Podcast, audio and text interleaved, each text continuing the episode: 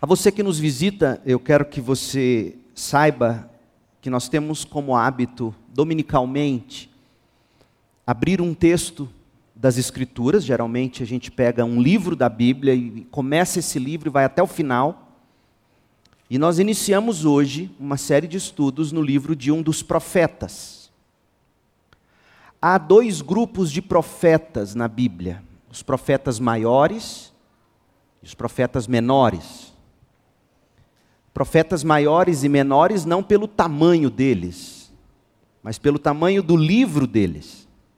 Apesar de que as mensagens dos profetas menores, por, por serem livros menores, serem de, de tanta relevância, profundidade e atualidade. Nós abrimos hoje de manhã e voltaremos a fazer agora à noite o livro do profeta Abacuque. Peço que você abra sua Bíblia. Se você não tem uma Bíblia com você, acompanhe alguém aí do seu lado. Nós estamos estudando sobre a arte de ter fé. A arte de ter fé. Nós vamos ler o primeiro versículo. Versículo de número 1 do livro, como introdução. Abacuque, capítulo 1, versículo 1.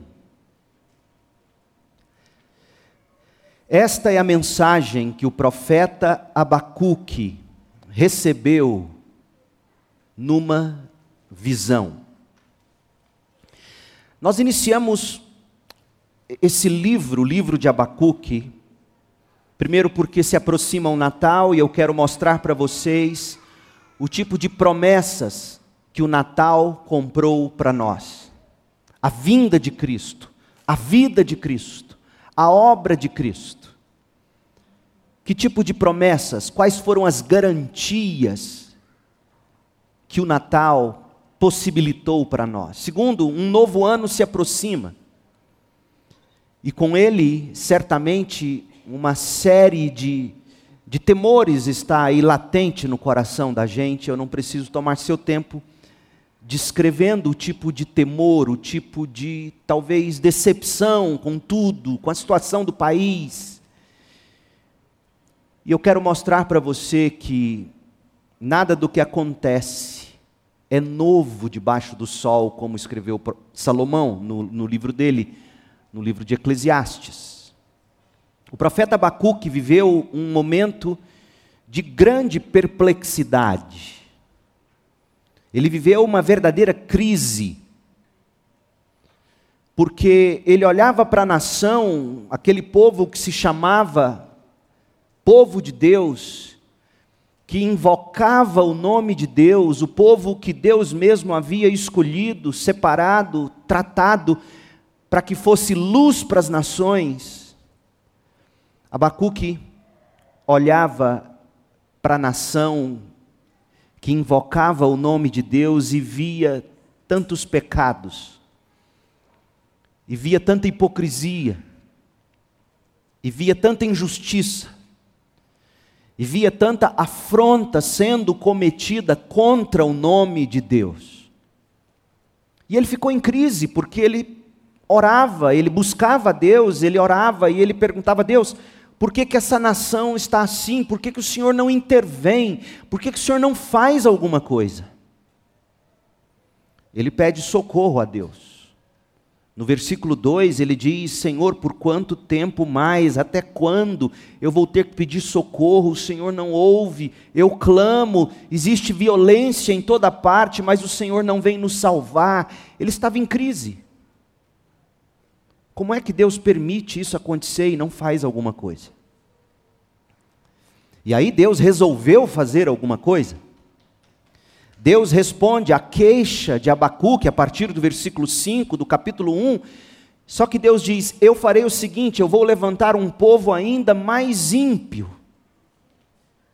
do que o meu próprio povo.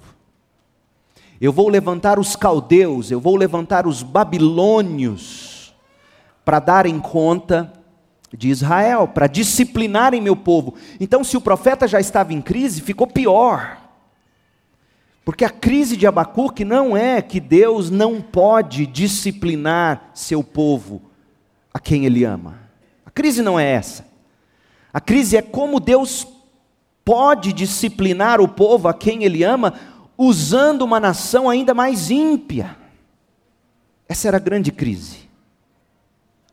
E Deus então começa a explicar para Abacuque algumas, não de suas razões, mas alguns de seus métodos. Portanto, o que você e eu temos diante de nós no livro de Abacuque nada mais é do que o diário de Abacuque. São as crises de Abacuque tratadas diante de Deus em oração. E eu disse hoje de manhã que há três coisas introdutoriamente para as quais eu quero chamar sua atenção, mas hoje à noite, como nós temos ainda tanta coisa boa pela frente, eu devo me deter a apenas uma delas. E Deus permitindo, nós voltaremos a este livro no próximo domingo de manhã, e eu quero convidar você que nos visita a, a caminhar com a gente. Esse final de ano, venha nos cultos, ouça, Talvez você nunca tenha estudado um livro inteiro da Bíblia, e é isso que a gente vai fazer. O livro é curtinho. E no próximo domingo, às 10 horas, a gente volta ao profeta Abacuque. Hoje à noite, introdutoriamente, eu quero destacar a seguinte lição: a fé não descarta a razão. A fé não descarta a razão. Eu quero te mostrar isso apresentando para você quem foi Abacuque. Ele era um homem de enorme cultura e erudição para os dias dele. Comprova-se isso quando se examina a estrutura literária do livro dele. Um homem de pouca cultura, um homem sem erudição, não teria sido capaz de compor um livro da forma como Abacuque compôs. Quem foi Abacuque? A estrutura literária do livro que Abacuque escreveu e a estrutura do livro em si, tudo isso mostrando para nós que o que temos diante de nós é nada menos do que uma grande peça literária, fruto de um homem de erudição, de um homem de estudos, de um homem que coloca a razão para funcionar diante da crise. E que, portanto, ensina para nós que a fé em Jesus Cristo não descarta a razão. Alguém hoje de manhã me perguntou, me abordou após o culto, tendo eu anunciado ah, o que nós trataríamos hoje à noite, ele falou assim: então quer dizer que a fé transcende a razão? Eu disse: não foi isso que eu disse. Porque quando você diz que a fé transcende alguma coisa, você está dizendo que ao transcender ela descarta aquilo que foi transcendido. O que eu estou dizendo é que a fé não descarta a razão. Você não precisa perder a razão para ser cristão. Pelo contrário. Mas eu não vou me antecipar para te apresentar as conclusões em forma de aplicação. Vamos, vamos responder primeiro: quem foi Abacuque? É importante você saber disso, porque geralmente, sobretudo se você não é crente, e como ouvimos hoje no testemunho do Rendel de manhã, geralmente as pessoas têm uma imagem tão distorcida de quem é crente, e, e com razão, porque a gente olha para a televisão, a gente olha para as pessoas que, que se declaram evangélicas e a gente descobre o quanto às vezes elas estão muito aquém do que deveriam ser. Pastores, líderes evangélicos extorquindo pessoas e abusando da boa fé das pessoas. Um de vocês esteve aqui de manhã, vindo de outra igreja, e comentou que que ficou surpreendido porque nunca viu alguém estudar a Bíblia desse jeito na sua própria igreja, de onde, de onde você é, porque o que se faz lá são expressões sentimentalistas e então existe existe uma, uma distorção muito, muito grande no nosso meio sobre quem é crente. E, e é bom você descobrir que homens e mulheres de Deus também foram cultos, também foram e são eruditos, muitos deles. É muito importante você entender isso.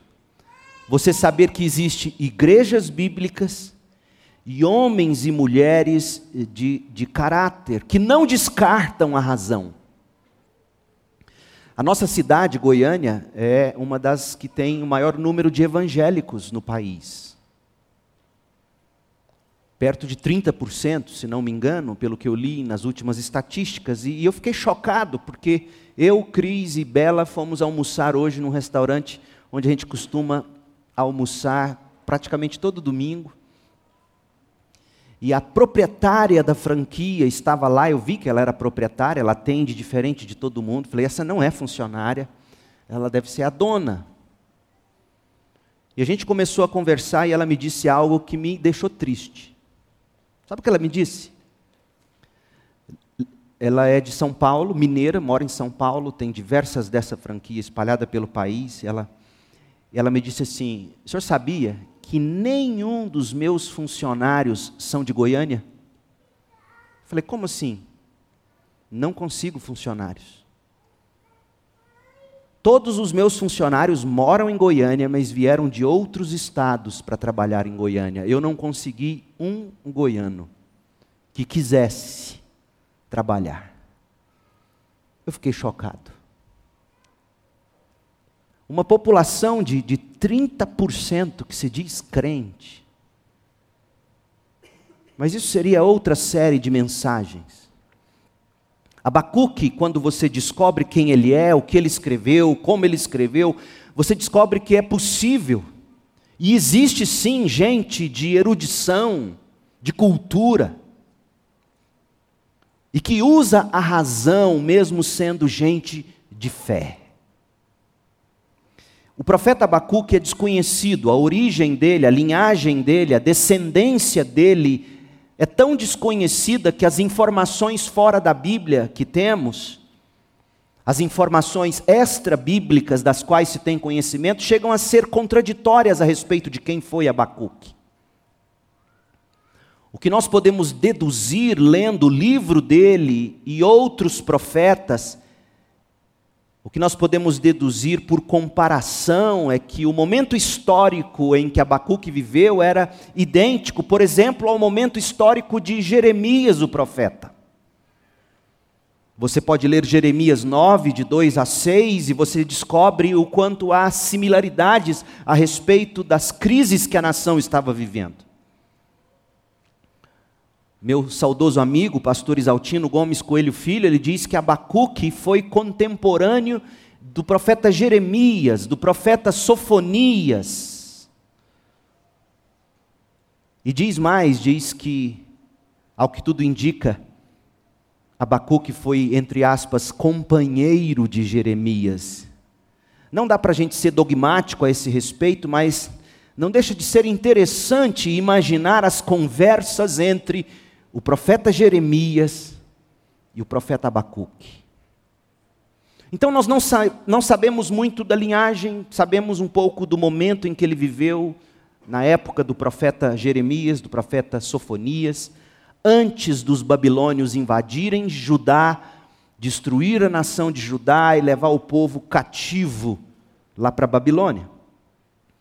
Mas a gente descobre que Abacuque era um homem de cultura e erudição por causa do estilo literário do livro dele. Um livro escrito por um homem culto. Hoje mesmo, eu peguei um poema de Cora Coralina, descobri lá no Maranhão, fui descobrir no Maranhão que Cora, Cora Coralina tem o meu sobrenome, ou eu tenho dela, Peixoto. E você lê um poema de Cora Coralina, você chega à seguinte conclusão: apesar de simples, era culta. Poemas lindíssimos de Cora Coralina. Você lê o texto de alguém, você chega à conclusão: olha, pode até ter sido um sujeito simples, mas para escrever isso aqui, foi culto, foi inteligente, foi de algum modo erudito. Os comentaristas bíblicos parecem ser unânimes ao conferirem a Abacuque a posição de elevada erudição entre os profetas hebreus. E esses comentaristas bíblicos destacam a beleza da linguagem empregada por Abacuque no texto da sua profecia. Depois você leia o livro inteiro, chega em casa, pega uma Bíblia, não importa se católica, protestante, pega uma Bíblia, abra no profeta Abacuque e leia de ponta a ponta, são apenas três capítulos. Quando você chega no capítulo 3, que é o último capítulo, você tem um salmo de louvor. Sabe o que os comentaristas bíblicos dizem? Aqueles estudiosos do hebraico, que é a língua original de Abacuque, eles descobrem, eles, eles evidenciam que a poesia hebraica de Abacuque, capítulo 3, os eruditos da língua hebraica consideram o salmo de Abacuque, no capítulo 3, para você ter uma ideia, abre aspas, a mais magnífica poesia hebraica contida no Antigo Testamento. Isso é fascinante. Você está diante do texto de um homem erudito, culto. Mas sabe o que é mais impressionante? Sabe o que é mais fascinante? Preste atenção agora, jovem toda essa elevada cultura literária, toda essa erudição acadêmica para os parâmetros da época de Abacuque, toda essa cultura não está divorciada da mais profunda piedade e devoção a Deus. É isso que é impressionante. Um homem culto que não descartou sua cultura, um homem inteligente que não descartou sua razão, que quando em crise vai a Deus e, e se queixa a Deus, e, e o fruto é uma composição que impressiona os hebraístas de todas as épocas. É possível ser inteligente e culto, e, e ainda assim piedoso, devoto a Deus. Aliás, é isso que mais falta entre nós. Pessoas às quais Deus dota tanta inteligência, tanta sabedoria com palavras, gestão, administração, tantos recursos. E é impressionante porque eu tenho vivido já o bastante no meio evangélico para descobrir que parece que na mesma proporção em que a pessoa é erudita, inteligente, capaz, menos devota e piedosa. Isso é triste. Porque não é o caso de Abacuque. Você tem noção de que hebraístas dizem que o salmo de Abacuque, no capítulo 3, é de maior beleza literária do que qualquer salmo que Davi escreveu? Você tem noção disso? Você está diante de um grande poeta e erudito de Israel piedoso, devoto. Olha como ele constrói seu livro. Abacuque pode ser dividido em três discursos. O primeiro discurso vai do verso 2 do capítulo 1 ao verso 11. E esse primeiro discurso é composto da primeira queixa de Abacuque, que vai até o versículo 4, e a resposta de Deus à queixa de Abacuque, do verso 5 ao 11. Aí vem o segundo discurso, no, no, capítulo 1, no verso 12, e esse segundo discurso termina no capítulo 2, verso 20.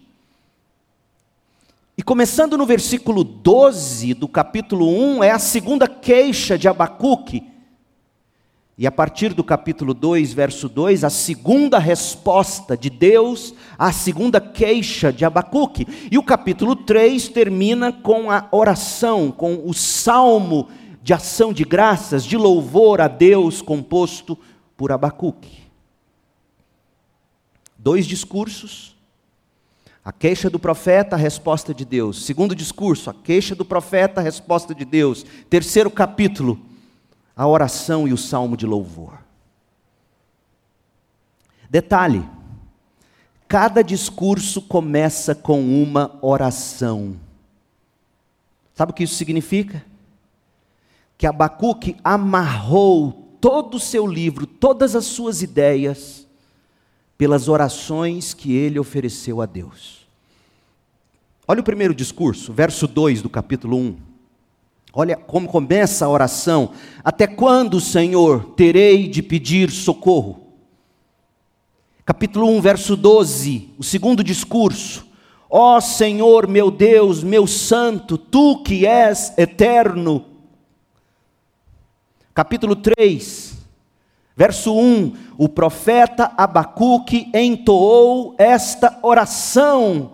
Meu povo, é notável descobrir que gente de razão e de erudição também ora. É notável. É notável a forma como Abacuque estruturou seu livro ao redor de orações que ele elevou a Deus.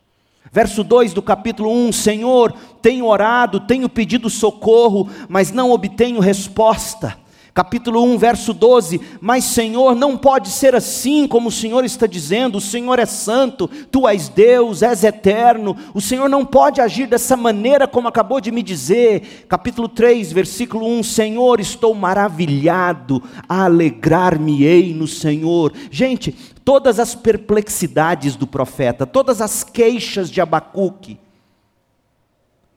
estão expressas de modo culto sem, contudo, perder a atitude de culto. Abacuque é um homem culto em culto a Deus. Ah, que, que a história de Abacuque possa inspirar você nesse sentido. Querer usar todos os dons, todos os talentos, toda a sua erudição, todo o seu conhecimento para a glória de Deus em culto. Abacuque está perplexo, sim, mas, mas ele não perdeu a piedade. Abacuque está em crise, Abacuque está queixoso, sim, absolutamente, mas ele não perdeu a devoção, ele continua orando, ele pede socorro, ele pensa, ele debate, ele argumenta, ele persevera. E em tudo isso ele aprende a esperar com fé, e no final ele canta um hino de louvor. Aprecie comigo a primeira queixa e veja comigo como ele termina o livro. Um homem que, usando a razão e a erudição em oração diante de Deus, aprendeu. Eu estou relendo uma grande obra de C.S. Lewis, A Anatomia de um Luto diários que ele escreveu quando sua esposa Joy morreu. E ele disse que para não ficar louco, ele resolveu usar a razão escrevendo seus diários. Magnífico. Olha como Abacuque começa queixando, verso 2, capítulo 1, verso 2: Até quando, Senhor, terei de pedir socorro? Tu, porém, não ouves. Já teve essa sensação de pedir socorro a Deus e Deus não ouvir? C.S. Lewis entendeu isso. No livro que eu estou lendo, Anatomia de um Luto, ele conta que quando você está alegre, você nem precisa convidar Deus, você nota Deus em tudo. Mas quando você atravessa uma crise, experimenta uma dor, se afunda num sofrimento, você bate na porta de Deus e sente que não tem ninguém em casa. Todos os grandes homens e mulheres de fé passam por isso. Eu clamo, eu peço socorro, mas o Senhor não ouve. Eu clamo, há violência por toda parte, mas não vens me salvar. Deus não respondeu à oração de Abacuque do modo como Abacuque gostaria. Como tantas vezes ele não responde à oração como a gente gostaria. Mas olhe como Abacuque termina o livro dele. Com ou sem resposta desejada. Abacuque 3, 18 e 19. Com ou sem resposta desejada. Mesmo assim, me alegrarei no Senhor, exultarei no Deus da minha salvação. O Senhor soberano é minha força, Ele torna meus pés firmes como os da corça, para que eu possa andar em lugares altos. Consegue ver o progresso desse homem? Da queixa ao canto. Abacuque nos ensina que a fé não descarta a razão, Deus não exige do indivíduo um suicídio intelectual, Deus não nos proíbe de pensar. De fato, o profeta Abacuque começa seu livro com o coração angustiado, perplexo, ele tinha dúvidas, ele levanta questões éticas. Como pode um Deus santo usar um povo tão ímpio para disciplinar o seu povo rebelde? Ele vai a Deus com perguntas, ele vai a Deus com queixas, ele apresenta argumentos válidos, Entretanto, note bem, em momento algum Abacuque deixou de levar suas ponderações com humildade e submissão a Deus, tudo em oração. Eu te mostrei, o livro é costurado nas orações de Abacuque. Abacuque externou dúvidas, mas não perdeu a fé. Abacuque queria esclarecimentos, não confrontação. Por isso que ele vai a Deus em oração. Tivesse Abacuque dependido apenas de sua erudição, tivesse ele dependido apenas de sua razão, descartando a sua fé, a sua piedade, afinal ele orou, orou, orou e Deus não respondeu. Se ele tivesse descartado a fé e ficado só com a razão, com a erudição, certamente ele teria naufragado. Com efeito, a fé e a piedade do profeta Abacuque iluminaram a fé e a piedade de Abacuque esclareceram, redirecionaram a razão do profeta. A fé e a piedade de Abacuque adornaram, enfeitaram a erudição desse homem. Vale a pena parafrasear uma afirmação do pastor Isaltino a respeito da postura de Abacuque. Usar a razão não é pecado Pecado é usar mal a razão, pecado é desvincular a razão da fé, refletir e expor dúvidas a Deus, demonstrando-se pensante, não é falta de fé, é até manifestação de confiança na bondade de um Deus que nos compreende e a quem podemos nos dirigir. Vá a Deus com suas queixas, mas vá a Deus Vá a Deus com as suas dúvidas, mas vá a Deus em oração. A fé não descarta a razão, antes, a fé que vem de Deus nos faz agir da seguinte maneira: quando você está na crise, você reflete, pondera, pensa na presença de Deus, à luz da palavra de Deus. Estando na crise, você não anula a razão, antes, estando na crise, você se submete a Deus com fé você submete as suas perplexidades, as suas crises, os seus problemas em oração. Há um psicólogo clínico muito famoso nos Estados Unidos, Stephen Hayes. Eu quero parafraseá-lo acrescentando conteúdo bíblico à sua afirmação, abre aspas. Nosso conceito de felicidade está ligado a emoções de curto prazo. Isso não é verdadeiro. Diante das crises, as pessoas devem definir, à luz da Bíblia, como elas podem viver para a glória de Deus. Descobrir quais são os valores bíblicos aplicáveis e viver de acordo com essa verdade. Isso é ser feliz. A fé não descarta a razão. De fato, a razão precisa da luz da fé. Gente, essa é a tradição desde Agostinho de Hipona, meados do século IV, início do século V, depois de Cristo. Agostinho foi quem começou a dizer que a fé ilumina, a fé esclarece, a fé redireciona a razão, posto que a fé nos faz ouvir a voz de Cristo, que pelo Espírito habita no crente. Agostinho nasceu em 354 depois de Cristo, morreu em 430 depois de Cristo. Ele morreu em Hipona, atualmente a cidade de Anaba, na Argélia. Ele escreveu assim: No que diz respeito a todas as coisas que compreendemos, nós não ouvimos, nós não consultamos a voz de quem fala, a voz exterior, a qual soa por fora nós ouvimos a verdade que dentro de nós preside a própria mente, incitados talvez pelas palavras que vêm de dentro a consultá-la.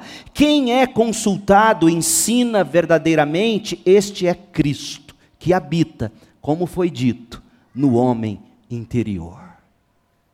Traduzindo, Agostinho diz: se, se Cristo habita em você pela fé, Ele, pelo Espírito, ilumina sua interpretação, redime sua razão, coloca ela para funcionar do modo como ela tem que funcionar. A fé em Cristo não descarta a razão. De fato, como escreveu Agostinho, a fé precede a razão. Pergunte a Abacuque. Abacuque teria caído no desespero se ele fosse um homem de tanta erudição, de tanto entendimento, de tanta razão, de tanta sabedoria, se ele não tivesse a fé para iluminá-lo. E sabe de que modo específico a fé iluminou Abacuque? Eu te mostrei. Ele começou com uma crise: Senhor, até quando? Eu estou orando e o Senhor não me responde. E Deus respondeu do único modo como Abacuque não queria que Deus respondesse. E aí, a fé que ilumina a razão fez Abacuque concluir o livro dizendo: Olha, apesar de tudo, apesar de eu não gostar, apesar de não ser o que eu queria, eu me alegrarei no Senhor.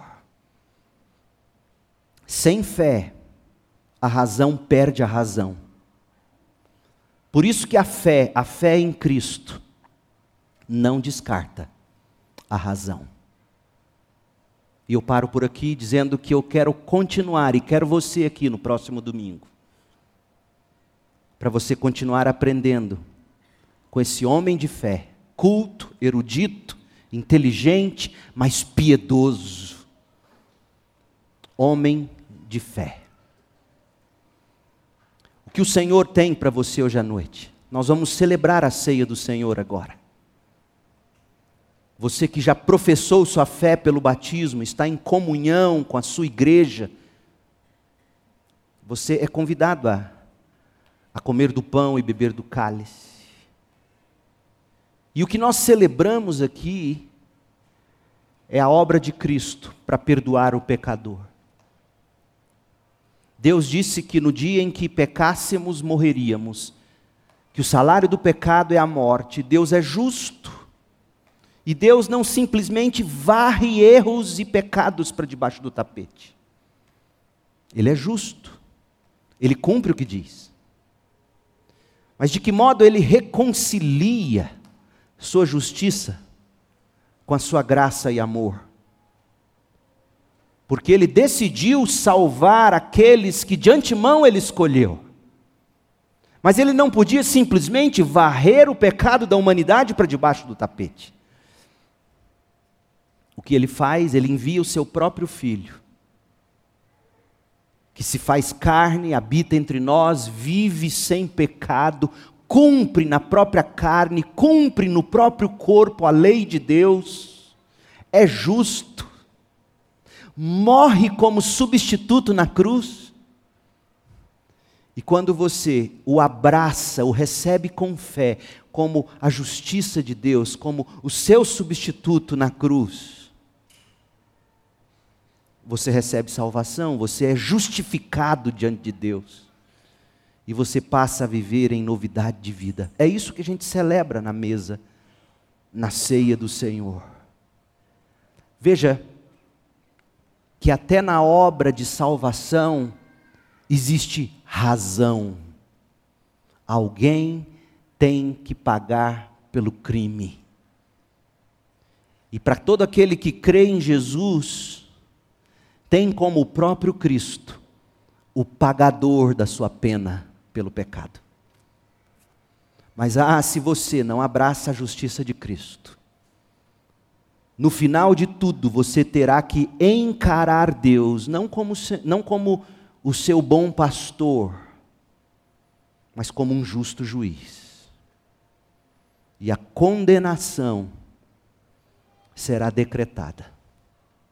Hoje à noite você tem a chance de olhar para essa obra de Deus maravilhosa, que é a obra de Cristo, e ver a razão de Deus nisso.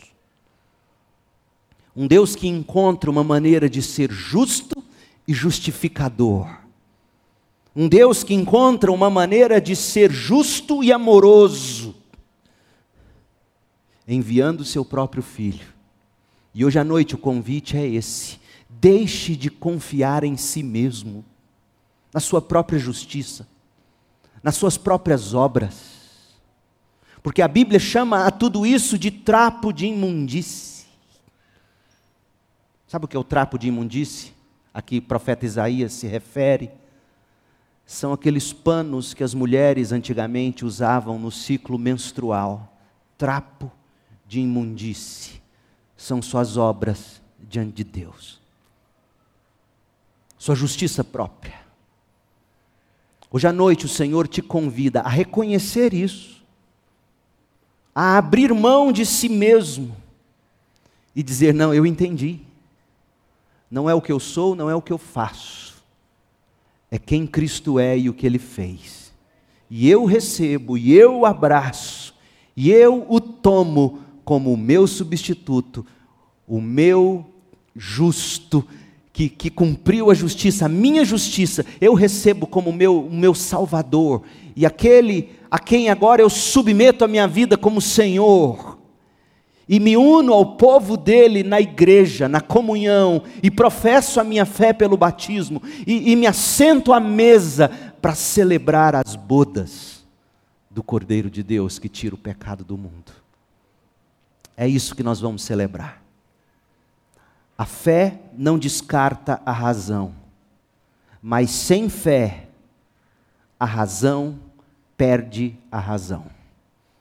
É por isso que a fé em Cristo não descarta a razão. Pai querido, em nome de Jesus, nós te agradecemos pela obra de Jesus Cristo. Perfeita, admirável, absolutamente coerente e santa é o que faremos agora, sentados ao redor da mesa, para a ceia do Senhor. E que o Senhor mesmo convença pecadores agora e, e coloque, coloque neles arrependimento, fé. Que o Evangelho, a boa notícia de salvação, faça agora todo sentido. E que haja salvação aqui em nome de Jesus Cristo. Amém.